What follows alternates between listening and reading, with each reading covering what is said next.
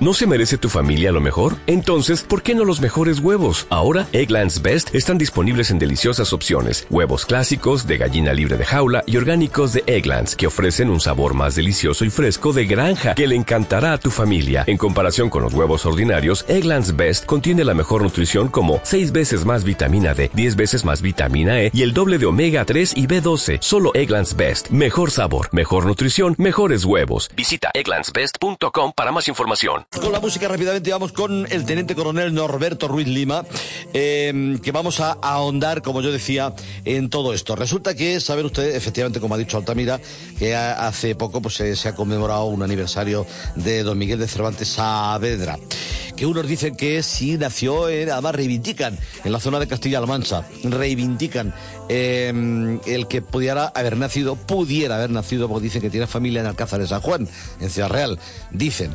Otros dicen que no, que imposible, que era Alcalá de Henares. En fin, hay tanta disparidad de criterios que ahora hablaremos eh, más, eh, más detenidamente y más en profundidad con Norberto Ruiz, nuestro querido amigo y teniente coronel. Vamos a hablar de su Quijote y de su gran vergüenza.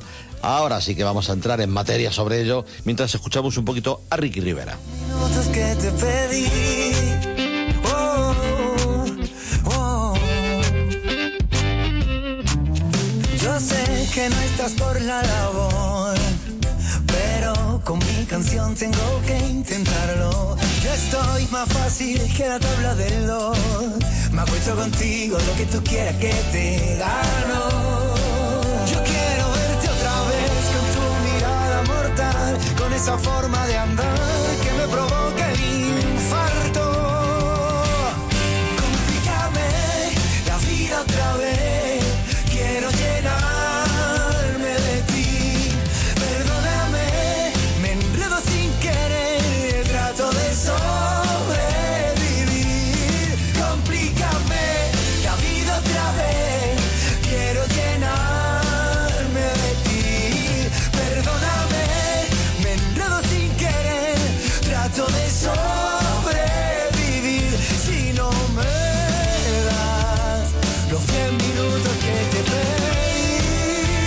Ahí está, señoras y señores, Ricky Rivera. Oye, que estábamos comentando cosas eh, de, todo esto de don Miguel de Cervantes Saavedra, que es muy, muy interesante la cosa. Pero una de las personas que más sabe de esto es eh, nuestro querido teniente coronel Norberto Ruiz Lima. Norberto, buenas tardes. Buenas tardes, Rafa, ¿qué tal? Aquí esperándote como agua de mayo y resulta que hoy eh, tienes muchísimo trabajo en, en, en tu cuartel general. Hoy imposible, aquí estamos muy liados con mil historias. ah, bueno, bueno. Ah, bueno, sí, preparando lo del día 12, ¿no? Bueno, el día 12 también serán cosas, claro que sí. Ah, bueno, bueno, bueno, bueno, muy bien. Todo saldrá como tiene que salir, con un éxito tremendo.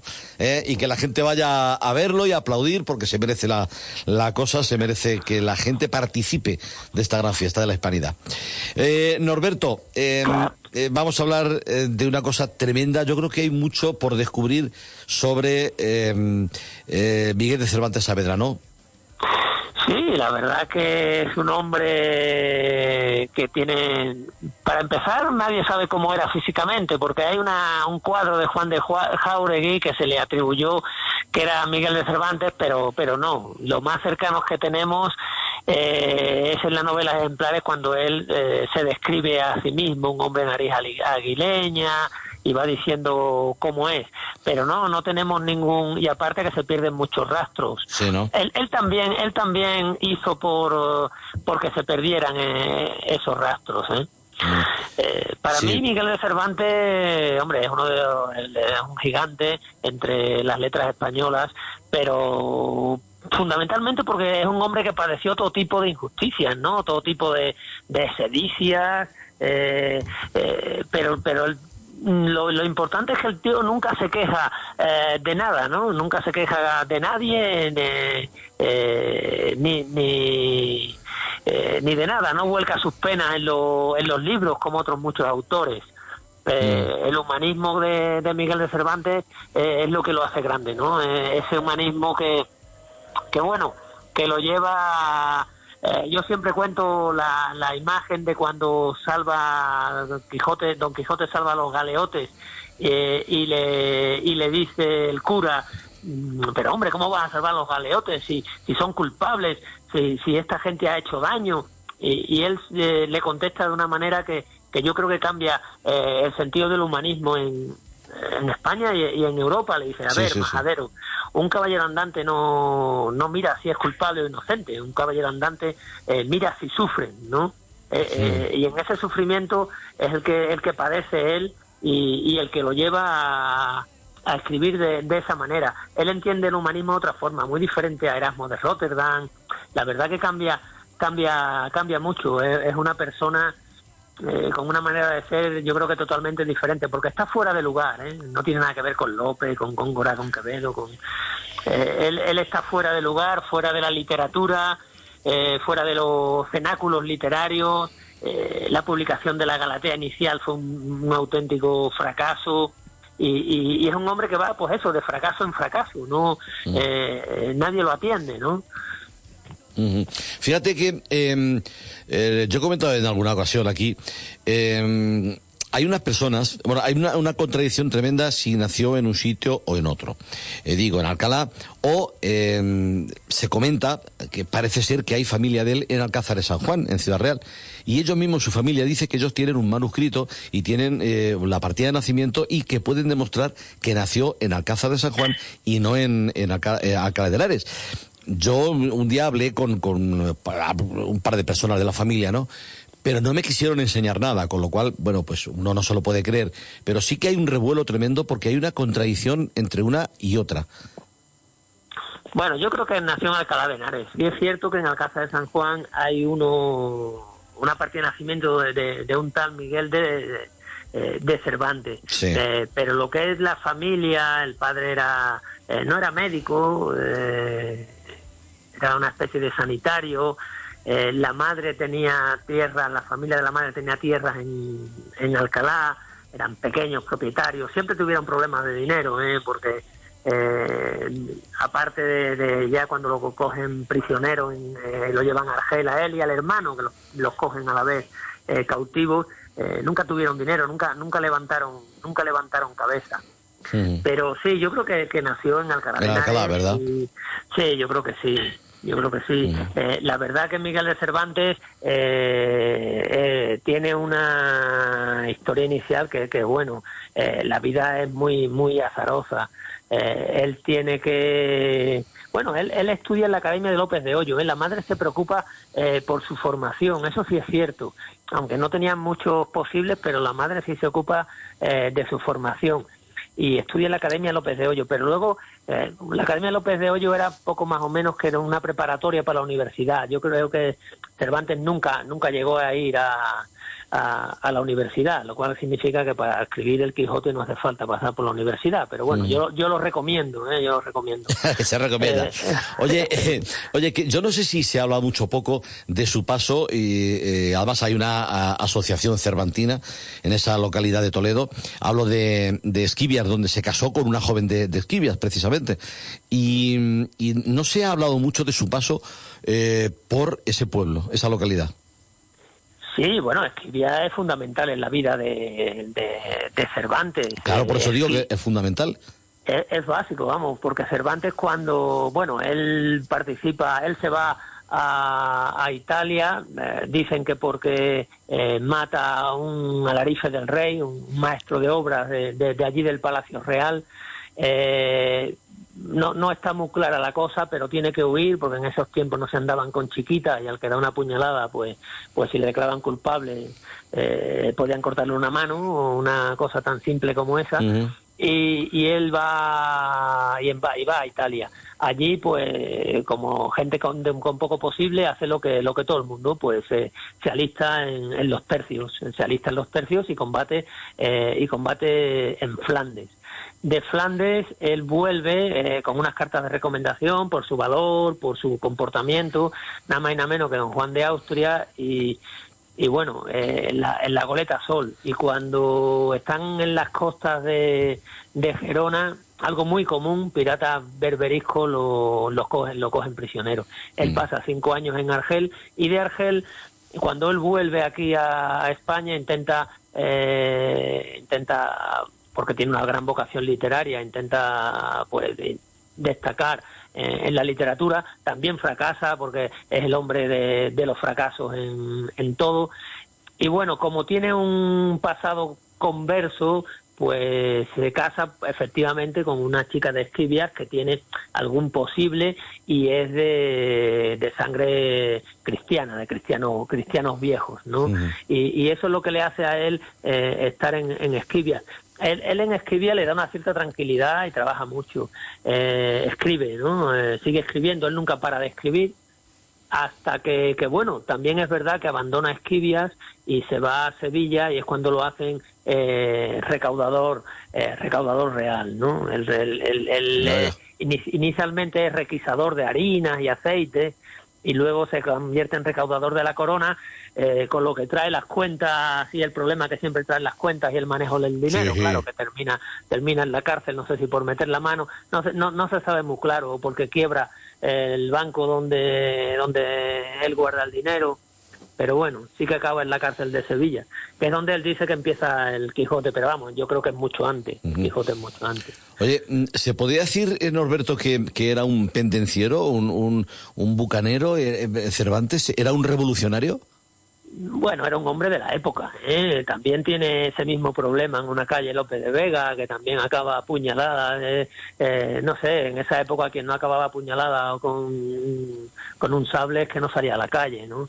Eh, pero, pero bueno, sí que Cervantes tiene varios hechos. El último de ellos en Valladolid, cuando se va a vivir a Valladolid, con que muere Gaspar de Espeleta justo en su calle. Eh, Gaspar de Espeleta es un noble eh, vallisoletano que, que bueno, que se de que estaba liado con, con una la mujer de un escribano real y, y, y, lo matan, pero lo matan justo en la calle de Cervantes. El juez no, eh, no se complica mucho la vida y mete a toda la familia en la cárcel, a las hermanas, a la mujer, a la hija, eh, van todos a la cárcel. Ahí, pues bueno, no son siete meses como en Sevilla, que él estuvo siete meses en la cárcel de Sevilla, eh, son unos días, pero también se suponía que, que, Gaspar de Espeleta podía estar con una de las hermanas de Cervantes, eh, que dicen que se dedicaron no a la prostitución en sí, pero sí que se dedicaron, pues, pues bueno, vivían eh, con algún noble que, le, que les ponía eh, casa y les daba dinero. Era, era muy normal eso en la época, ¿eh? era muy normal que, que una mujer que con pocos posibles, pues pues eh, eh, teniendo en cuenta que, que, en esa época era difícil que se pudieran buscar la vida por sí mismas, eh, por cómo estaba la sociedad hecha, pues, pues bueno, eh, se buscaban a alguien que, lo, que las protegiera. Eso mm. pudiera ocurrir. Pero bueno, eso no está muy claro que fuera. Eh, Juan Eslava Galán tiene un, eh, tiene un libro que se llama Asesinato en la calle Cervantes, que se llama Asesinato en la calle Cervantes, sí. que eh, que bueno, que trata, que trata de, de, ese tema. A ver si a Juan Eslava, Juan podemos llevarlo al programa algún día y nos explica muy bien eh, todo eso, que ah, es una enciclopedia al hombre. Mira, mira, mira, será muy interesante. ¿Tú crees que quedan muchas cosas por descubrir de, de este escritor tan impresionante que todavía se sigue hablando de él como uno de los más grandes de la historia? Yo creo que sí, yo creo que quedan muchas cosas que descubrir y por eso siguen los, eh, los hispanistas, los cervantistas sobre todo, eh, trabajando, ¿no? Eh, la verdad es que eh, yo siempre digo que el, la primera eh, la primera parte del Quijote, la parte de los molinos, eh, la parte de la pastora, eh, que no estaba bien escrita, ¿no? En el sentido de que, de que, de que daba la sensación de que Miguel de Cervantes empieza a coger todo lo que ha escrito durante los, eh, los años, que estuvo 15 años eh, por, las, por, la, por los caminos de La Mancha y por los caminos de Andalucía. La Andalucía también se lo recorrió bastante. Sí. Pues bueno, como requisador de harinas estuvo y de aceite, claro, cada, para el rey, cada Uf. vez que llegaba a un pueblo, bueno, imagínate cómo con lo que sería llegar a un pueblo y decirle al alcalde del pueblo y a todos los del pueblo que tenían que darle la harina al rey, ¿no? Ima el, imagino, Norberto, que el extraperlo ahí sería, bueno, estaría no, a la orden del día, mucho más que bueno, la posguerra, sí, ¿no? Tan a la orden del día que acaba en la cárcel él y todos los demás. Madre mía. O sea, Madre imagínate, mía. entonces, pues bueno, es eso que, que él escribe la primera parte del Quijote y, y la rellena con, con historias y relatos que ya ha escrito antes y los va metiendo ahí y da la sensación de que, hombre, está muy bien escrito, pero no tiene nada que ver con la, en mi punto de vista, con la, con la segunda parte de, eh, del Quijote. Segunda parte ya es, eh, ya un, de un escritor ya, pues, pues bueno, de una calidad excepcional, claro. Sí, sí, sí, sí. Madre mía. Madre mía, madre mía. Oye, pues eh, no está mal la cosa. La verdad, eh, sinceramente, es que eh, es un libro que, por cuestiones, sobre todo de aprendizaje, didácticas y cómo se tiene que manejar un libro en aquella época, cómo estaba, cómo vivían, se debería de leer por sistema y yo creo que por aplicación en todas las universidades. De hecho, hay muchos lugares en el mundo que exigen que se lea ese libro tú lo has dicho en las universidades porque no, no es fácil de leer ¿eh? el problema el problema que tiene el, Quijote eh, es que está escrito con un lenguaje del siglo XV es decir eh, una persona que que viviera en esa época sin saber eh, leer y escribir, prácticamente analfabeta, si alguien se lo leía, entendía todas las palabras. Eh, nosotros no podemos, nosotros necesitamos pues un montón de anotaciones. Eh, el, el, el Quijote de Francisco Rico, el que hace la edición de Francisco Rico, tiene más de 5.500 anotaciones. Es decir, es muy difícil de, eh, de entender. Lo que pasa es que hay muchas versiones. El mismo Andrés Tapiello ha hecho una que, yo recomiendo eh, para la lectura, que, que, que, la hace más mm, fácil a la lectura.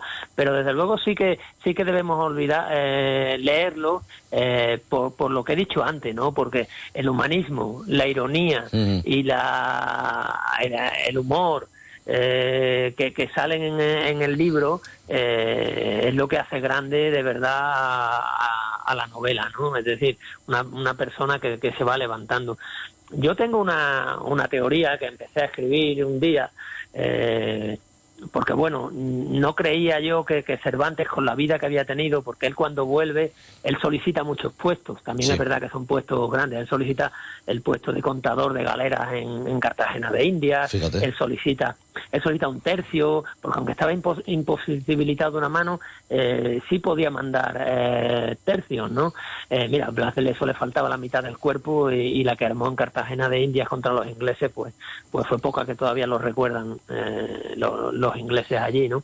Pero eh, todo lo que va pidiendo se lo van denegando. Y ya eh, incluso ya le mandan una carta diciendo que se busque la vida por la mancha, que vuesa merced sí que puede buscársela, que no se preocupe, sabiendo lo que, lo que le esperaba, ¿no? Y, yo creo que, que, si Miguel de Cervantes debía de haber sido el gran escritor de la épica, la épica española. Primero porque participa en la gran batalla de eh, la, más grande batalla que vieron los tiempos pasados y que están por ver los del porvenir, que fue la batalla de Lepanto. ¿no?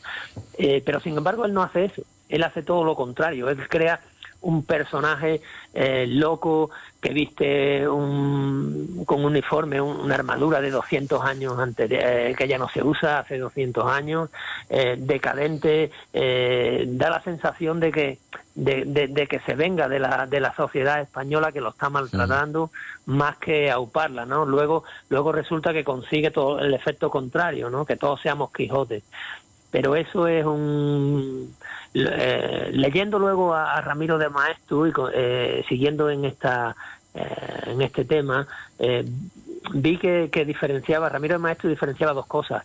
Decía que a partir del siglo XVII España deja de bueno empieza empieza a retrotraerse hacia adentro no ya deja de ser imperio el imperio que teníamos ya empieza y, y, los británicos los ingleses empiezan a salir al exterior no y, él lo achaca, una de las cosas que achaca es a eso, ¿no? Dice, bueno, es que eh, Cervantes escribe el Quijote que se convierte en la gran novela eh, española y resulta que es de un hombre, un loco, cuya con, con muchas ganas de hacer aventuras, que todas las aventuras caen en el vacío eh, y, y, qué es lo que hace? Pues provoca el efecto contrario. Dice, hombre, si la gente, el que va a hacer las aventuras, las aventuras todas fallan, las aventuras todas, van mal. Entonces, eh, los propios españoles se vuelven hacia, hacia el centro en vez de salir hacia el exterior, como hace un imperio, ¿no? Mm. Y sin embargo dice Hamlet, que es el eh, Shakespeare, que habla de la duda, que duda mucho, eh, una persona que duda, que la madre eh, está con, con, el asesino de su padre y, él dice que, que, tiene que hacer, si ser o no ser, si las propias dudas y que la duda no le lleva a ninguna parte eh, produce el efecto contrario, ¿no? Produce el efecto de que, de que hace salir a búsqueda de aventura, salir a la acción, la búsqueda de la acción, mientras que Don Quijote provoca todo lo contrario, la búsqueda de la inacción. Lo que, lo que todo el mundo pretende es que Don Quijote se meta en su pueblo, eh, que parece ser, eh, y yo ojalá fuera cierto, que, es Argamasilla de Alba, donde están los sabios de allí del casino de, los que hablaba Zorín, eh, y se meta en su pueblo, se esconda ahí y ahí se muera, ¿no? Y esto lo contrario a lo que a lo que debe hacer un, un imperio, ¿no? Por eso, por eso ese, esa época eh, ya empieza el siglo XVII y, empieza la decadencia. La, igual la, era un visionario y ya la y ya la había visto, ¿sabe? Madre mía, madre mía. Eh, oye, hay una, hay una historia que parece ser que, que lo tiene muchísima gente intrigada, que es eh, una cierta venganza de, de Miguel de Cervantes. ¿Qué supuso eso? ¿Qué venganza era y por qué? Sí, yo creo que, que ahondando y abundando en lo que, lo que he contado antes, eh, la venganza de Miguel de Cervantes eh, se basa fundamentalmente en, el tratamiento que da a, ese hidalgo, a, esa nobleza. Cuando él va pidiendo tercios, pues lógicamente se lo dan a los nobles. Cuando él va pidiendo, eh, hay un caso muy, que, que, yo entiendo claro, que es que hay un malo que es, que es vizcaíno, porque en, en esa época a los vizcaínos se les daban eh, muchos puestos de, de poder. El mismo sí. Juan Sebastián Elcano era vizcaíno, ¿no? Y Ajá. le dan el mando de una de las cinco, bueno, no, no le dan el mando, pero sí que está en una de las cinco que termina dando la vuelta al mundo. Eh, y luego, por ejemplo, Don Quijote muere en Barcelona. Eh, es derrotado, perdón, no muere, es derrotado en Barcelona, ¿no? Y pasa tres cuartos de lo mismo. Todo lo que todos los barcos que salían al Mediterráneo, que salían desde Barcelona, que tenían ese monopolio de Barcelona, y a él le deniegan la salida, el poder embarcar, ¿no? Entonces él, él, él, él se va vengando. Yo no creo, yo creo que que, que, Cervantes no da puntada sin hilo y, y él y, él va haciendo una venganza de todo de, de, de todo lo que eh, confronta el poder en vez de hablar eh, bien de ya digo eh, ha participado nada más y nada menos que en la batalla de Lepanto ha mm. estado lleva una carta de recomendación de don Juan de Austria y sin embargo no utiliza ese tema para nada solo lo habla, lo cuenta, él está orgulloso de ello, pero sin embargo no utiliza como eh, ni como recurso literario eh, ni, co ni, como tema ese, sino utiliza todo lo contrario. Sí, sí. Pues utiliza, fíjate, eh, fíjate que yo pensaba, eh, perdona, Norberto, fíjate que yo pensaba que sí se había aprovechado de esa circunstancia. Bueno, él intenta aprovecharse de esa circunstancia. Él viene con varias cartas de recomendación de dos escribanos reales, ya digo la de la de Don Juan de Austria. Eso es lo que ha, lo que lo que hace que esté cinco años preso, porque todo el mundo se cree que es un que es un hombre más principal de lo que él, porque él es un soldado raso que está en, en Lepanto. O sea, no no olvidemos esto. Él él, él, él, va a los tercios, pero él va eh, como soldado raso. Como soldado raso. Y él va como, claro, claro, él va como arcabucero eh, y está en uno de los eh, de los mástiles de las cofas de, de una de las goletas y, y, y, bueno, dicen que él estaba situado más bien cerca de la costa de Albania, o porque imagínate lo que eran el número de navíos que se enfrentaron ahí, claro, ahí el que, el que salía derrotado, pues, pues perdía todo el control de, eh, del mar. Eh, en cerca de Albania.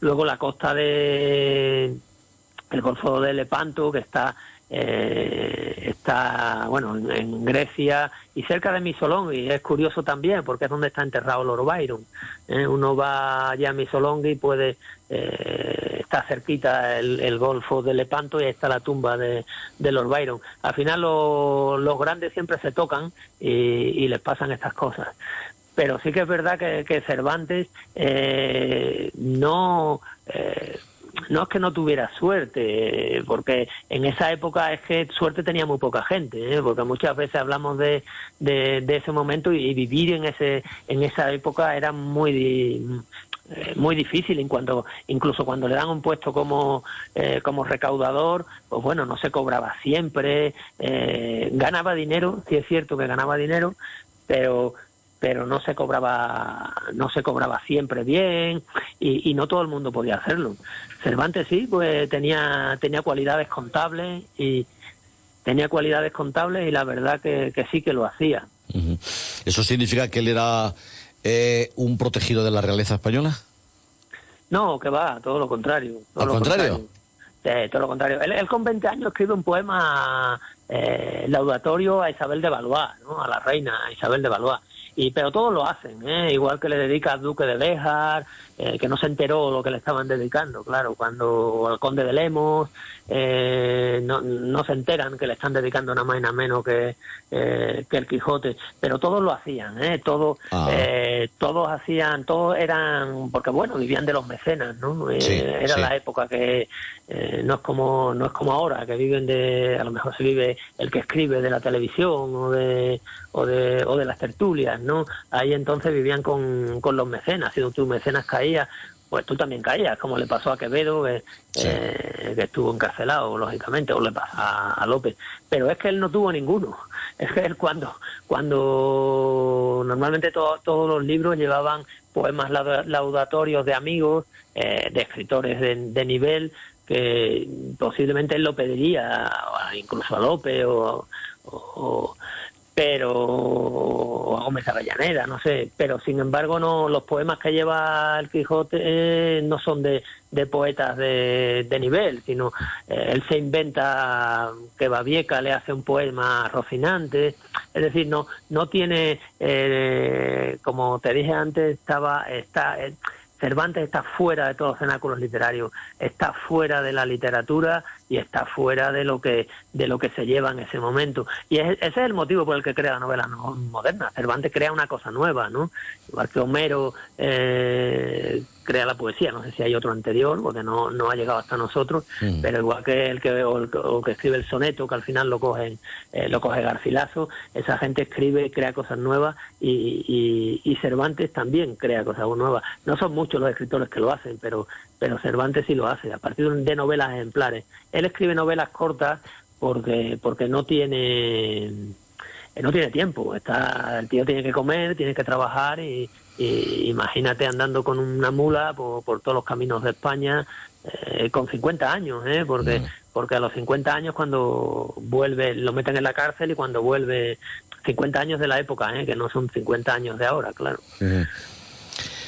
Ahí pudo ser que, que cogiera esa enfermedad, la diabetes que le llevó la, a la tumba. Bueno, yo creo que la alimentación no era buena. No era buena, ¿no? Es que se, se, se juntaba todo, pero no solo para él. Ya digo que era para todo el mundo. Vivir en aquella sociedad no era no era fácil y, y, y bueno, la, la media de vida podían, podían podían ser tranquilamente menos de 40 años, ¿eh? Sí. bastante menos. Sí. Oye, una, una, una pregunta. Eh, fíjate, em, eh, yo no sé si se habla demasiado de los hermanos de Miguel Cervantes, eh, Andrés, Andrea, Luisa, eh, Rodrigo, eh, Magdalena y Juan, ¿no? Em, de ellos ninguno triunfó ni como novelista como su hermano, ni hizo nada que pudiera ser mm, de relevancia, ¿no? Solamente uno eh, fue soldado, creo que fue Rodrigo. Sí, Rodrigo. Rodrigo muere. Rodrigo, además, iba en la fragata, en la goleta, perdón, Sol, cuando, cuando son hechos prisioneros. Sí, y- en- en Argelia, ¿no? En Argelia, efectivamente. Ujú. Entonces, lo que pasa que, claro, el que llevaba las cartas de recomendación era Miguel y, y a Miguel le pedían por él 500 ducados, eso era imposible. Sí, Rodrigo pidieron mucho menos y entonces la madre y el padre, pues bueno, vendieron las cosas, eh, intentaron ir a, a los distintos ministerios, llamémosle ministerios, para que para ver si podían darle alguna ayuda. Consiguieron 60 ducados entre los dos entre el madre la madre y el padre. La madre además se presentaba como viuda para ver si podía da- dar más pena. Eh, pero pero al final solo consiguieron el dinero para salvar para sacar a Rodrigo que luego muere en Flandes. Rodrigo muere sigue sigue pretende seguir la carrera militar igual que su hermano igual que Miguel pero Rodrigo la continúa y, y- y muere en Flandes. Y las Sí. hermanas, pues bueno, ya como como conté antes, eh, las hermanas, pues bueno, la, se le ha achacado que, que podían haber trabajado en la prostitución. Sí, eh, bueno, ta- tan, que- solo, tan solo un- una eh, que fue Luisa, que llegó a ser priora de un convento carmelita. El resto, Sí. incluso el, el- su hermano, el último, Juan, solamente se le llegó a conocer porque el padre lo menciona en el testamento. pero No, lo- no quería saber nada de él.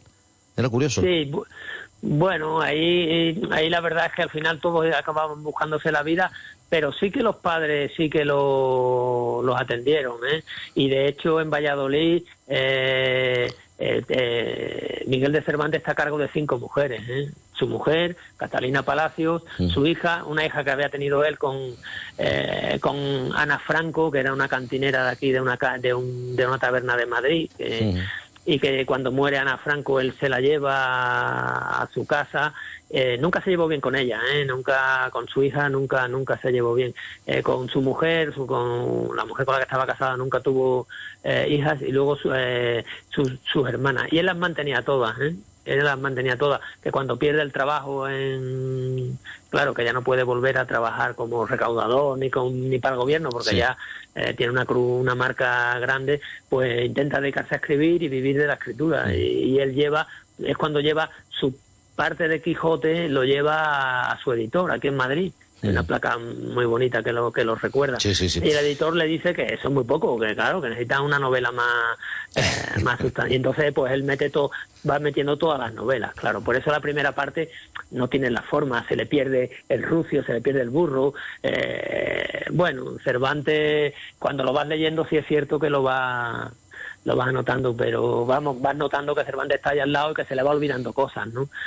Pero ya digo que no es, para mí, no, no es fácil. Yo la leí, yo el Quijote lo leí tarde, ¿eh? lo leí con 30 años. Eh, tengo la versión de José María, la edición de José María Valverde. Eh, y, y bueno, con todas sus anotaciones, son necesarias muchas anotaciones que a veces pues te, te hacen perderte para una persona que no estudie filología. ¿Sabes qué te digo? Entonces, yo creo que, que, que, que es bueno tener versiones, que es bueno que se traduzca Sí. y que, que es bueno que, vayan metiendo a la gente. Eh, y digo traduzca porque, claro, es una traducción de eh, del siglo del siglo eh, 16, 17 a, a ahora cuatro siglos ha cambiado mucho Sí. pero a los británicos les pasa lo mismo ¿eh? yo yo recuerdo que que yo lo que había leído de Shakespeare todo era traducido y cuando coges el original todas son traducciones de, del mismo Shakespeare eh, porque es imposible leer a Shakespeare en, en la lengua que, que utilizaba no lo entiende ni un inglés ¿sabes? y a nosotros nos pasa nos, nos pasa no tanto pero nos pasa algo parecido Sí, algo sí, sí. Por eso, fíjate, se habla de, de bueno, eh, Miguel Cervantes, que era el, el cuarto hermano de, de los que hemos nombrado antes, eh, se hablaba de la, las sombras de la familia Cervantes. ¿Eso significa que Cervantes no llegó nunca a cuajar una estabilidad potencial, ni él ni su familia, en toda la historia?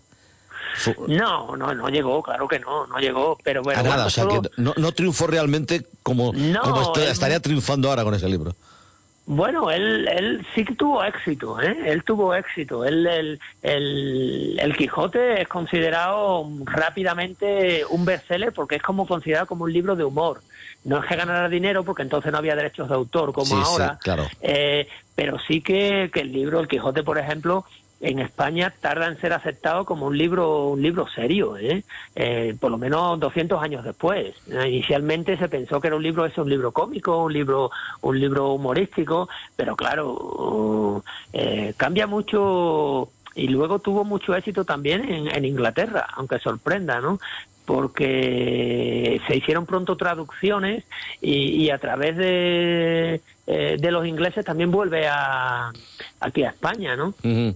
Entonces, eh, yo creo que los ingleses también lo hacen aposta, sabiendo lo que eh, lo que hace Cervantes, esa gran venganza que hablabas tú de antes de Cervantes, pues los ingleses devuelven la pelota diciendo, pues, pues bueno, pues sois caballeros andantes, pero de dos, dos siglos atrás ya no vuestras aventuras van a caer en el vacío parece que lo hacen a propósito pero sí es cierto que tiene que tiene que tiene éxito él no se hace rico lógicamente él muere y lo entierran en los trinitarios Claro, ahí claro. en- Claro, por, eso te pregunto que, que, él realmente no triunfó con esa novela, con ese libro. O sea, ahora, después de muchos eh, años, años, siglos, es cuando se ha dado el valor que realmente tiene esa escritura de Miguel de Cervantes. Bueno, sí, ya digo que hasta los 200 años no se, no se le da el valor que tiene. O sea, eso tuvo que, dar muchísima rabia, claro. ¿eh? Bueno, cuando, claro. cuando uno, lógicamente, ¿no? Y aparte que le cogemos mayor, ¿eh? él no es como López, que es un...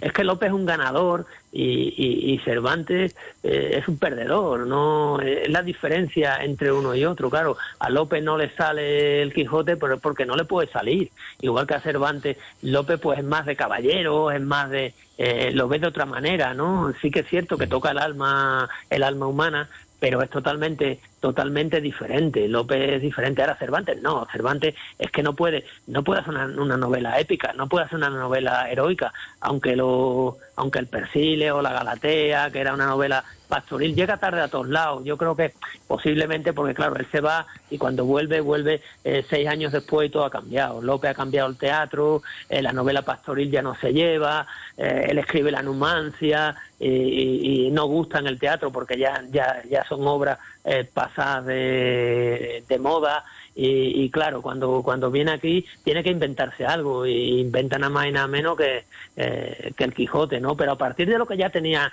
ha, ido escribiendo en, su, en los ratos que le dejaban los caminos de, la Mancha, ¿no?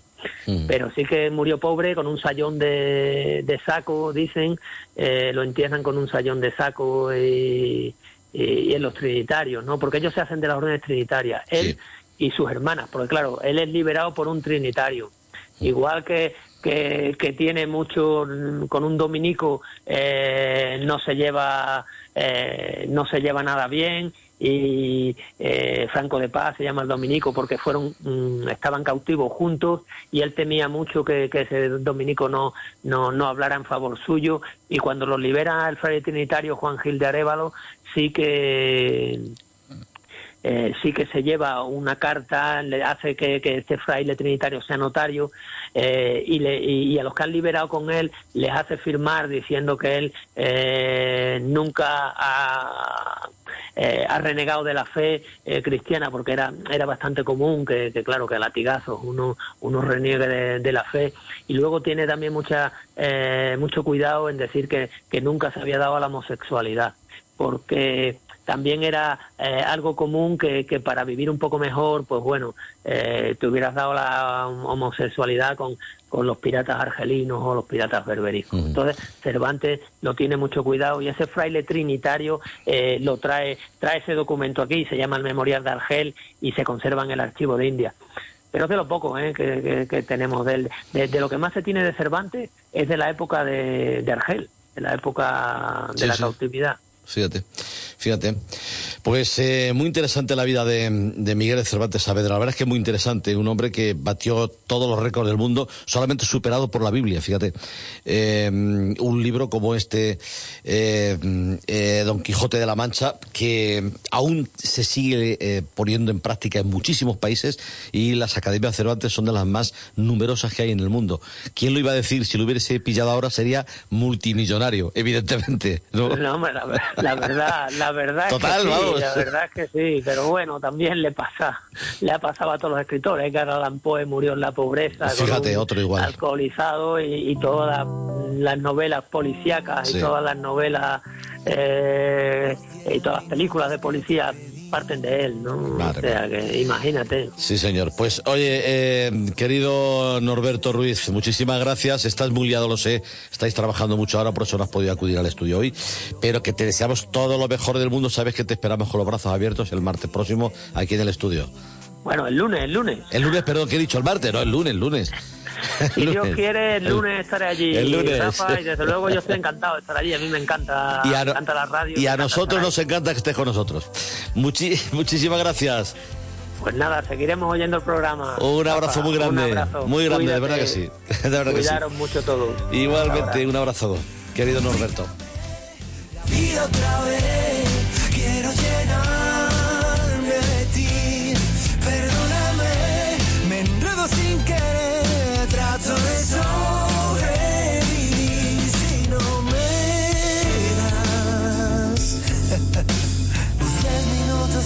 pedí. Oh, oh.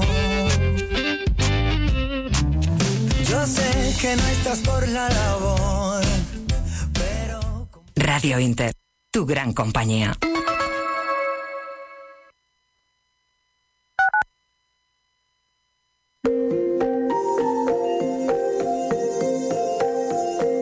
No todos los ojos cerrados duermen, ni todos los ojos abiertos ven. Radio Inter. Contigo en cualquier momento. Las formas de las enfermedades son muchas y la curación de ellas es muy